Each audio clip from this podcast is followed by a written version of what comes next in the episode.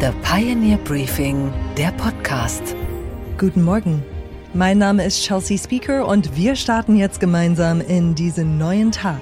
Heute ist Freitag, der 3. März. Ich weiß, in diesem Haus findet dieser Kurs breite Zustimmung über die Fraktionen der Regierungsparteien hinaus. Dafür, sehr geehrter Herr Merz, bin ich Ihnen und den Kolleginnen und Kollegen der CDU-CSU-Fraktion dankbar.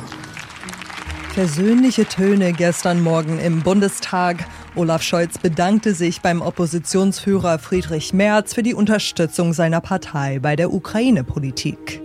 Ein Jahr Zeitenwende, das war das Thema der Regierungserklärung des Bundeskanzlers. In 30 Minuten ließ Scholz das politische Jahr Revue passieren. Er untermauerte erneut die Solidarität und Unterstützung für die Ukraine. Mit der Waffe an der Schläfe lässt sich nicht verhandeln außer über die eigene Unterwerfung. Damit nahm er Bezug auf die Proteste vom Wochenende.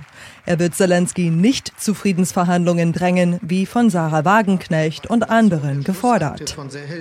Auch sieht der Bundeskanzler momentan gar keine Grundlage für solche Gespräche, denn bleibt die Frage, ist Putin überhaupt bereit, über die Rückkehr zu diesen Grundsätzen und einen gerechten Frieden zu verhandeln? Im Moment spricht nichts dafür. Während bei Olaf Scholz keine krawalligen Töne zu hören waren, versuchte CDU-Chef Friedrich Merz in seiner Rede die richtige Mischung aus Kritik und Zuspruch zu finden. Merz wäre nicht Merz, wenn er nicht austeilen würde. Und dazu, Herr Bundeskanzler, müssen Entscheidungen getroffen werden und nicht nur Regierungserklärungen abgegeben werden. Er kritisiert das, was er immer kritisiert, die Zögerlichkeit des Bundeskanzlers. Während der Rede hat der sonst so gelassene Olaf Scholz gleich mehrmals mit den Augen gerollt. Am Ende möchte der CDU-Chef dem Kanzler dann doch die Hand reichen. Herr Bundeskanzler, wir wollen Sie bei Ihren Bemühungen, diesen Krieg gemeinsam mit den Partnern in der EU und in der NATO einzudämmen, zurückzudrängen, weiter unterstützen. Wir tun das aus tiefer innerer Überzeugung um es dann gleich wieder zu relativieren. Sie bleiben heute ein Jahr nach dem Beginn des Krieges mit den entscheidenden Weichenstellungen Ihrer Regierung weit hinter den selbstgesetzten Ansprüchen Ihrer Zeitenwende zurück. Das muss in den nächsten Wochen und Monaten besser werden, sonst wird es nicht gelingen. Ein Jahr, in dem viel passiert ist auf der Welt, doch Olaf Scholz und Friedrich Merz bleiben die gleichen. Mit abgebrochenem Bleistift skizziert Scholz die Umrisse der Weltpolitik, ohne die Details weiter auszumalen. Er scholzt, wie gewohnt. Und Merz hängt die immer gleichen simplen Sprachbilder in die Galerie. Die Zeitenwende ist in vollem Gange, doch die beiden scheinen irgendwie auf der Stelle zu treten.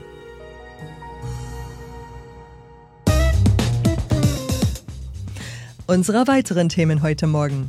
Der Militärexperte Professor Carlo Masala spricht im Interview über den Krieg in der Ukraine, die Perspektiven und die Ziele. Also eine Rückeroberung der Krim hat für die Ukraine eine weitaus größere Bedeutung als eine Befreiung des Donbass. The Pioneer Vize-Chefredakteur Gordon Repinski erklärt die Hintergründe des USA-Besuchs von Olaf Scholz. Anne Schwed von der Wall Street schaut auf die Zahlen von Costco und auf ein neues, spannendes Projekt in eigener Sache.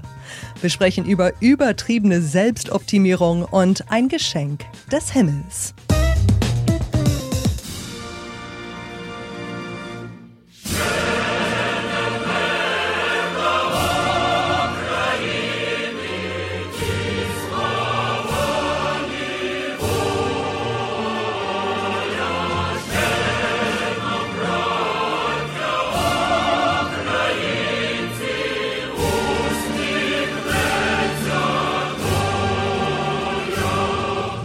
Und Wille der Ukraine sind noch nicht tot. Das Schicksal wird uns zulächeln, junge Brüder. Unsere Feinde werden wie Tau in der Sonne zugrunde gehen. Wir werden im eigenen Lande herrschen. So lauten die heroischen Verse der ukrainischen Nationalhymne. Die wurden lange vor dem russischen Angriff getextet. Sie zeigen den kämpferischen Geist des ukrainischen Volkes, der weltweit Bewunderung erntet. Trotz aller Solidarität ändert sich in Deutschland gerade die Stimmung. Laut einer Umfrage im Auftrag des Spiegel wünscht sich die Mehrheit der Bevölkerung ein stärkeres Engagement der deutschen Regierung für Friedensverhandlungen. Was bedeutet dieser Stimmungswechsel? Und wie sieht es überhaupt konkret aus an der Front in der Ukraine? Helfen die Panzer, die Deutschland liefert? Das bespricht The Pioneer-Chefredakteur Michael Bröker mit Carlo Masala. Er ist Professor für internationale Politik an der Universität der Bundeswehr in München. Außerdem ist er Mitglied im wissenschaftlichen Beirat der Bundesakademie für Sicherheitspolitik. Herzlich willkommen, lieber Herr Masala. Vielen Dank für die Einladung. Die Unterstützung für die Ukraine bröckelt in Deutschland, das geben die Umfragen her. Ist das für Sie nachvollziehbar? Ja, das ist insofern nachvollziehbar, weil ähm, demokratische Gesellschaften immer ein Problem mit dem langen strategischen Atem haben. Also dieser Konflikt dauert seit einem Jahr. Seit August sehen wir da relativ wenig Bewegung. Also im August gab es die Gegenoffensive der Ukraine, die erfolgreiche Gegenoffensive. Seitdem sieht es für den deutschen Bürger so aus, als ob da relativ wenig passiert. Wir liefern weiterhin sehr viel und die Bürger stellen sich natürlich die Frage, was bringt das? Also es kommt nicht überraschend und es hat, glaube ich, sehr viel damit zu tun, dass dieser Konflikt so lange dauert. Klären Sie uns auf, passiert wirklich nichts? Ist es wirklich ein Zermürbungskrieg oder gibt es Geländegewinne? Nein, es passiert was. Es gibt Geländegewinne. Leider Gottes nur für die Falschen, also für die russische Seite. Ähm, Im Donbass kann man sagen, kommen die Russen pro Tag zwischen 200 und 300 Metern voran. Also wir haben so eine Situation, wie wir sie im ja zwischen Mai und Ende Juni hatten, wo im Donbass halt dieser schwere Artilleriekrieg war. Da kamen die Russen auch jeden Tag 150, 200 Meter voran unter Aufwendung von irrsinnig viel Mensch und Material, aber sie kamen voran. Und die gleiche Situation stellt sich gegenwärtig im Donbass. Viele erwarten eine Offensive der Russen. Sie erwarten auch eine Gegenoffensive der Ukraine. Wie kann die aussehen und äh, woher speisen sich Ihre Informationen? Also ich glaube, wir sind schon sozusagen mitten in der russischen Offensive die nur anders aussieht, als wir uns normalerweise eine Offensive vorstellen. Also wir stellen uns ja normalerweise eine Offensive vor, dass an der gesamten Front im Donbass, die ungefähr 500, 600 Kilometer lang ist, dass da überall russische Truppen massiv vorgehen. Das sehen wir nicht. Sondern was wir sehen, dass an ganz, ganz vielen Stellen im Donbass die russischen Truppen in dieser Kombination sehr viel Gerät und sehr viel äh, Mensch auf kleine Punkte zu konzentrieren, drücken. Und wir warten auf die ukrainische Gegenoffensive die auch angekündigt wurde, jetzt irgendwann mal für den, für den Frühling. Ich würde mal vermuten, sie wird so gegen Ende März, Anfang April kommen. Warum? Ich glaube, die Ukrainer warten zunächst einmal auf die Leopardenlieferung, also dass, so, dass eine genügend große Anzahl von Leoparden dann in der Ukraine vorhanden ist. Das Zweite ist, wir wissen aus Wetterbedingungen, dass in der Ukraine durchaus ab und zu mal so ab Mitte März äh, der Boden wieder schlammig wird. Das heißt, das verhindert dann großflächige Operationsführungen. Äh, deswegen würde ich eine Gegenoffensive so gegen Ende März, äh, Anfang April erwarten.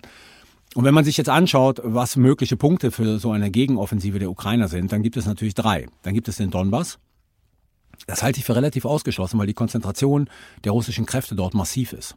Der zweite Punkt ist, wir sehen zum Beispiel, dass die äh, russischen Streitkräfte im, im Norden der Krim ihre Verteidigungsstellungen ausbauen. Das heißt, deren Wahrnehmung ist möglicherweise passiert da was.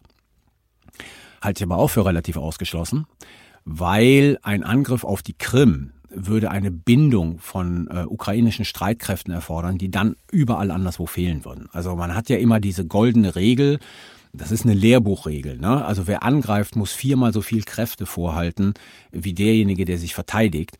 Und wenn man sich jetzt anguckt, die Krim, die kann halt nur über zwei Wege befahren werden. Das heißt, die, die Russen wären in der komfortablen Lage, den Angreifer, ich sage es mal ganz blöd, abzuschießen, weil der Angreifer nur aus einer Richtung kommen kann. Ja, das halte ich auch für relativ ausgeschlossen. Was bleibt dann übrig? Das ist der Versuch, die südliche Front, also die sogenannte Landbrücke, von der wir immer reden, die halt den Donbass mit der Krim verbindet, dort den Vorstoß zu machen, um die von der östlichen Front zu trennen. Mhm. So.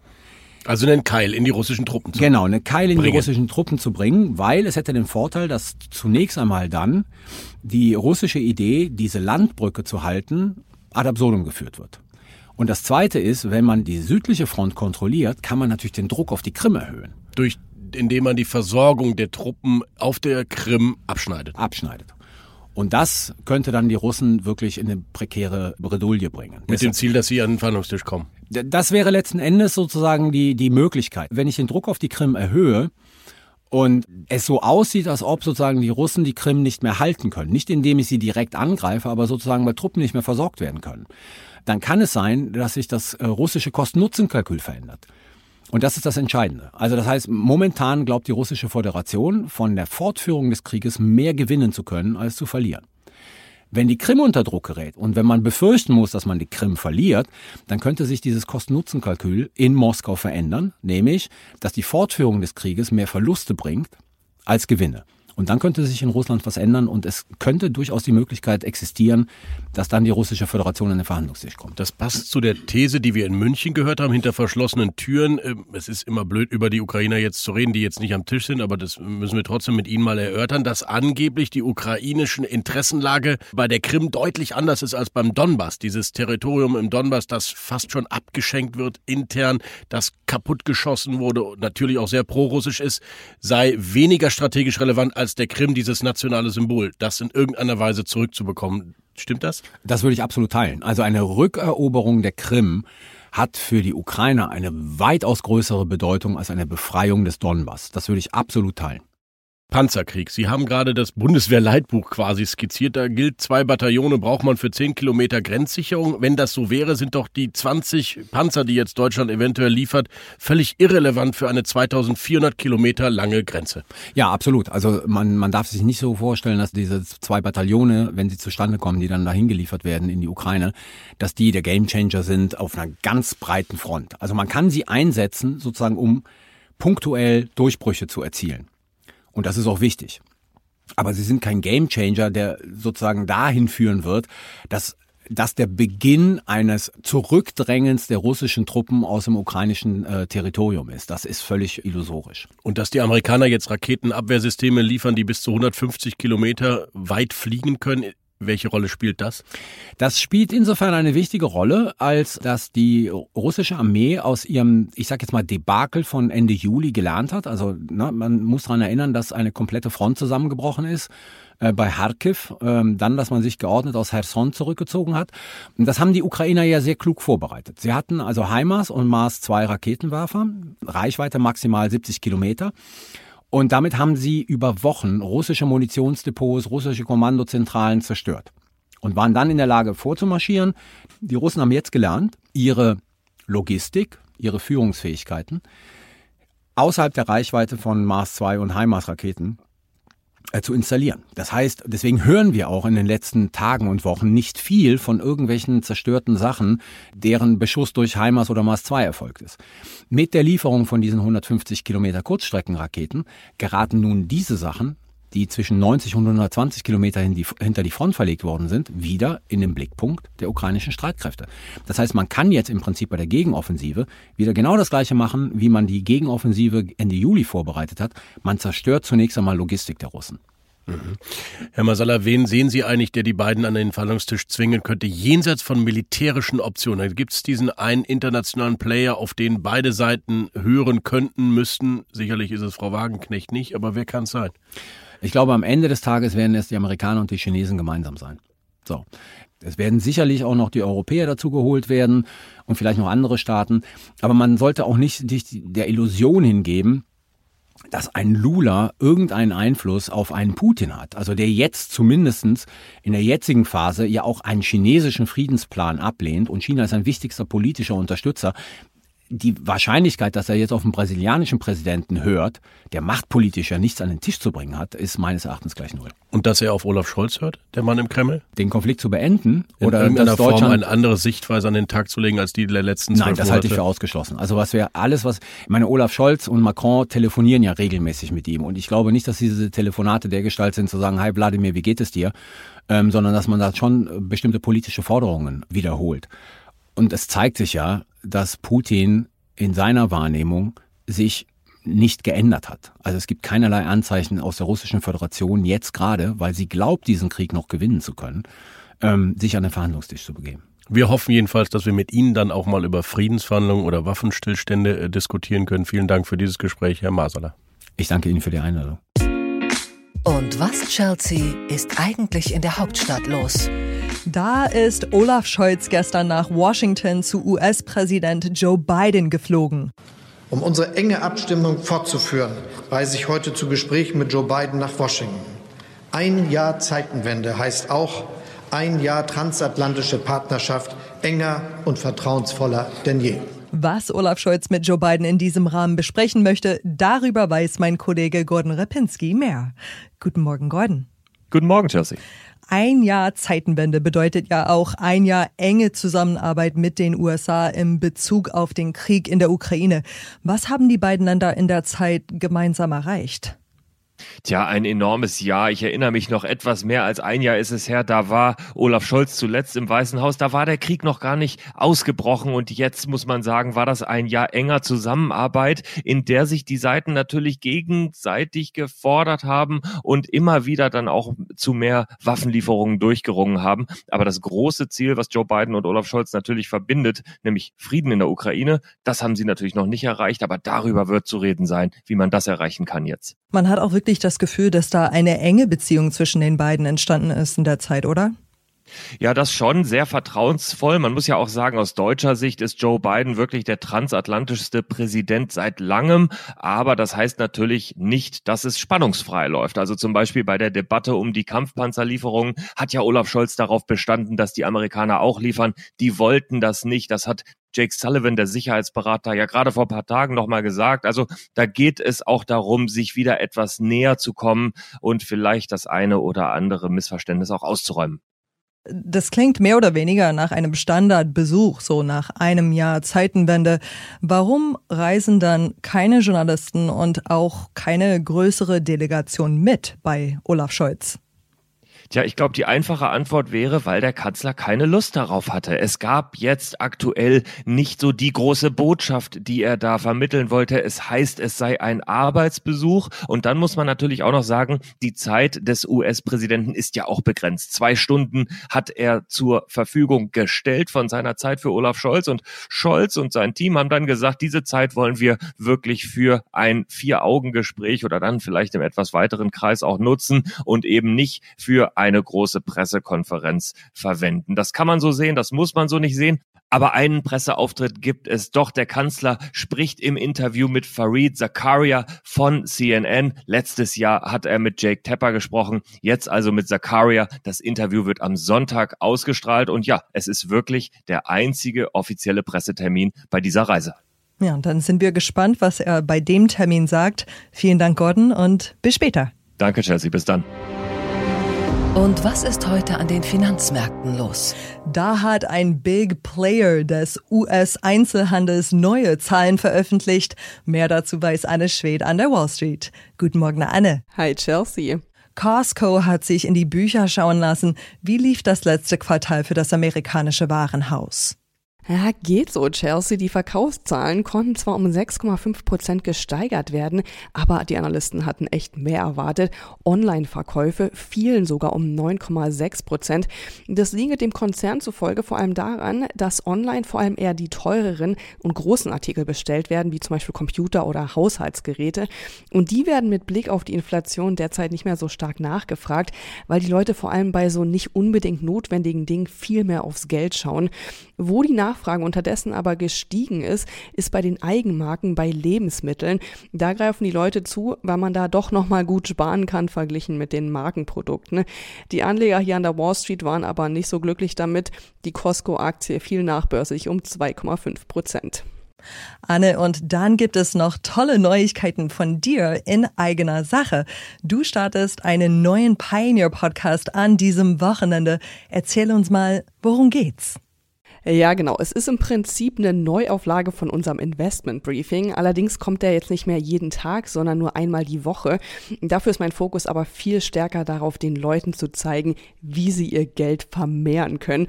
Und wer will das nicht bei der hohen Inflation? Diese Woche zum Beispiel erkläre ich, ob es mehr Sinn macht, wie der Star-Investor Warren Buffett zu investieren oder sollte man doch besser in ihn investieren. Er hat immerhin schon Milliarden am Aktienmarkt gemacht. Er wird also wissen, wie es geht. Außerdem bespreche ich mit meinem Kollegen Christian Schlesiger, wer die Gewinner aus der aktuellen wirtschaftlichen Lage sein könnten. Und wir gehen der Frage nach, ob sich ein Investment in Immobilien derzeit lohnt. Und ich habe auch noch eine Aktie im Gepäck, mit der man sein Geld in dieser Woche verdreifachen konnte und zwar innerhalb von einem Tag. Also einschalten lohnt sich auf jeden Fall. Den Podcast gibt es am Sonntag auf thepioneer.de und überall, wo es Podcasts gibt. Und was, Chelsea, hat dich heute überrascht? in was für Bereichen man sich selber überall optimieren kann. Effizienz und Erfolg dominieren heutzutage das Privat- und Berufsleben. Vor der Arbeit eine Joggingrunde, um fit zu bleiben. Die Ernährung ist dem Leistungsprinzip auch schon unterworfen. Wenig Alkohol und Koffein, kaum Fleisch. Die Schlafphasen werden per App kontrolliert und noch vieles, vieles mehr. Der Selbstoptimierungswahn treibt immer krassere Blüten. Jetzt geht es an die optimierte Unterschrift. Ein neuer Trend in Los Angeles bietet zum Beispiel eine junge Grafikerin an, die eigene Unterschrift schöner und gewichtiger zu machen. Auf ihrer Webseite fragt sie ihre potenziellen Kunden, Sie sind mit Ihrer Unterschrift unzufrieden? Sie passt nicht zu Ihrer Person? Sie vermitteln der Welt nicht die Botschaft, die sie vermitteln wollen? Dann kann man sich von ihr handgefertigte Schablonen anfertigen lassen für eine große und natürlich großartige Unterschrift für 129 Dollar. Die Firma VIP Arti bietet sogar einen Kalligrafiekurs über drei Tage für die perfekt geschwungene Unterschrift an. If you've got a big personality, then you're going to want to go and kind of fill up the whole of the register and write all over everybody else's, which is what I do. Die Kunden?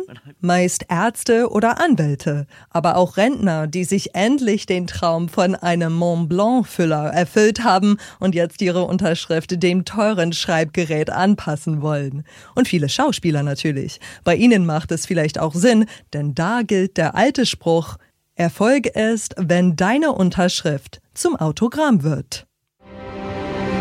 Und was, Chelsea, geht eigentlich gar nicht?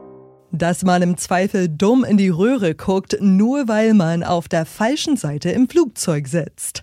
Aber glücklicherweise gibt es coole Piloten, die sich auch mal über Vorschriften hinwegsetzen. Aber der Reihe nach. Als jetzt ein EasyJet-Flug von der isländischen Hauptstadt Reykjavik nach Manchester flog, war im Vorfeld schon klar, dass man ein höchst seltenes Naturschauspiel hautnah erleben würde, nämlich die gerade sehr aktiven Polarlichter. Die entstehen, wenn elektrisch geladene Teilchen von Sonnenwinden auf die oberen Schichten der Erdatmosphäre treffen.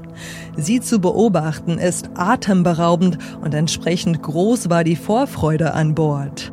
Der Pilot löschte dafür, nachdem man die Zielhöhe erreicht hatte, die Kabinenbeleuchtung. We have, uh, turned all the lights outside, so good luck with your night vision. So we'll keep you posted with any news. Enjoy. Das Problem? Nur die Passagiere, die rechts im Flieger saßen, hatten die perfekte Sicht auf das spektakuläre Farbenspiel der Polarlichter aus Grün, Rot, Blau, Violett. Der Frust im Flugzeug war groß. Während die rechte Seite aus dem Staunen, Filmen und Fotografieren gar nicht rauskam, reckte man sich auf der linken Seite vergeblich die Hälse. Aber der Pilot hatte ein Einsehen mit den Passagieren auf den billigen Plätzen, wendete das Flugzeug und schaffte es damit in die internationalen Nachrichten. Wer jetzt denkt, der Pilot hat Ärger bekommen, ganz im Gegenteil. Von offizieller Seite hieß es jetzt, man freue sich, dass der Kapitän in der Lage war, ein kontrolliertes Manöver durchzuführen, um den Passagieren die Möglichkeit zu geben, eines der größten Naturschauspiele aus der Luft zu sehen.